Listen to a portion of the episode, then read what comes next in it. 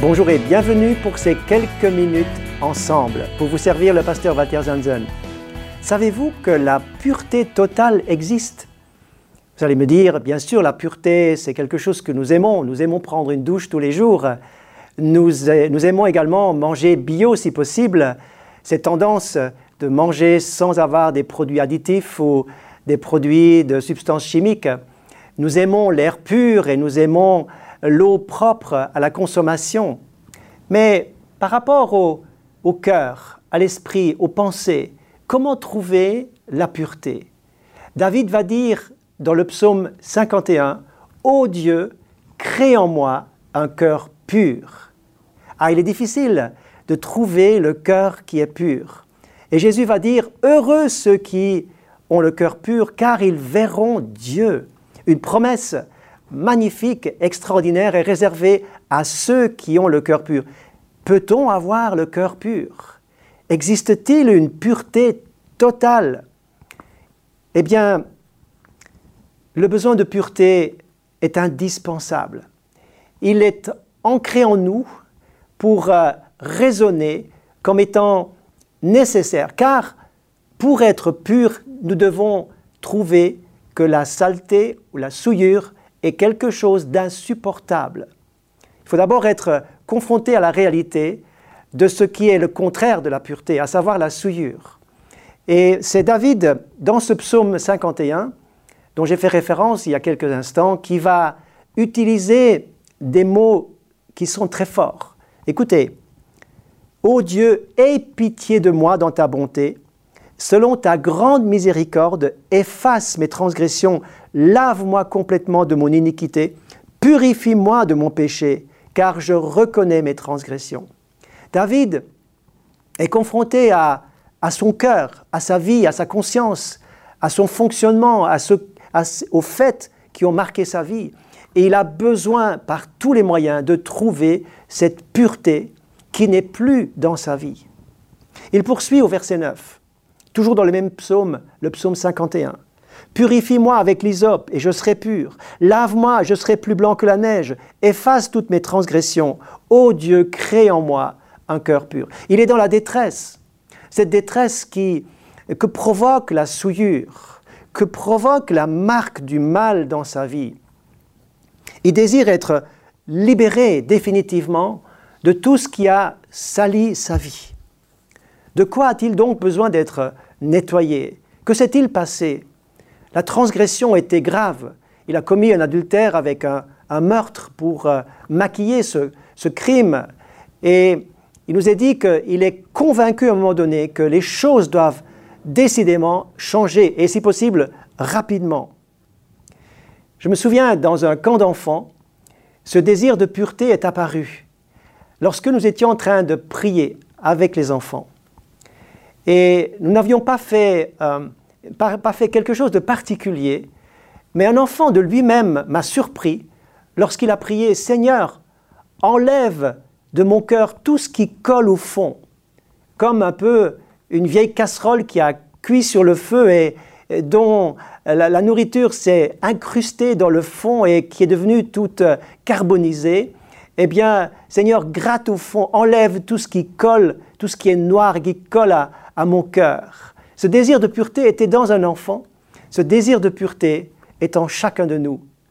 Mais nous devons réaliser qu'il y a des choses qui collent au fond, des choses qui nous collent et qui sont impossibles à, ôter avec des moyens humains.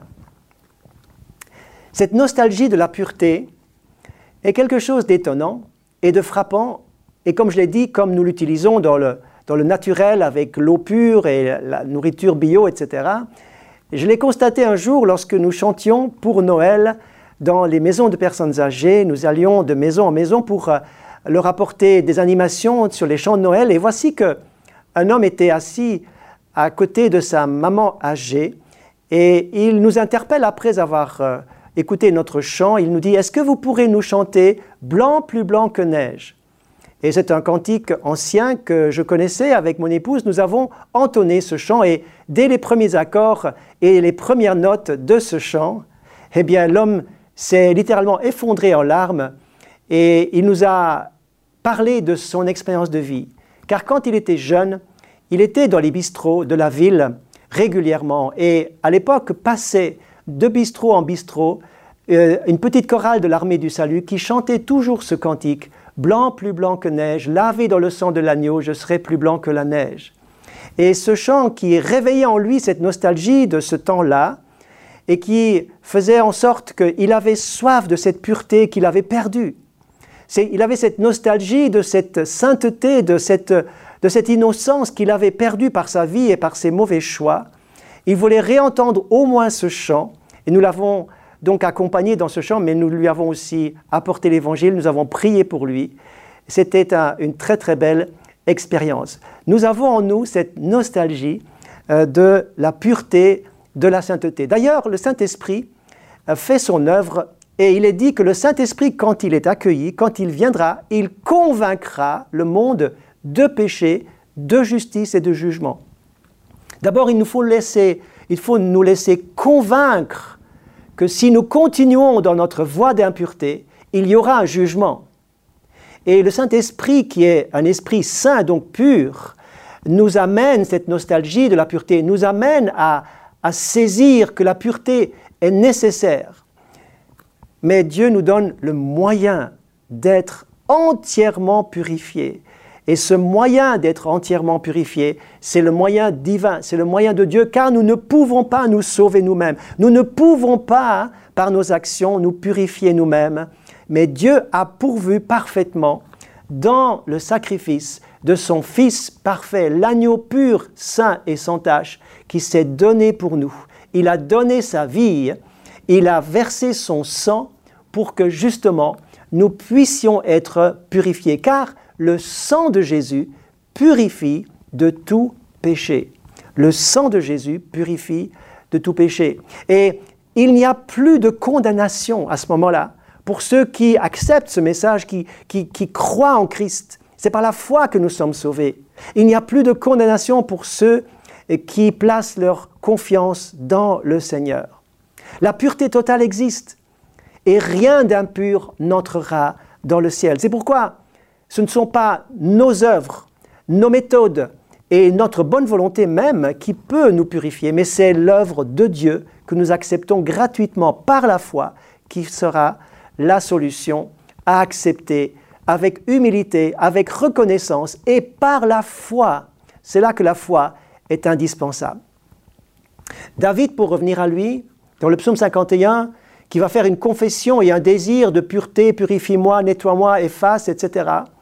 David, dans les premiers instants de, de sa transgression, eh bien, il ne sera même pas convaincu d'avoir mal fait. Il veut sauver sa face. Il cherche des excuses. Il n'a rien fait de mal. Et nous sommes parfois champions pour euh, nous excuser, pour euh, effacer le mal et pour ne pas accepter les transgressions.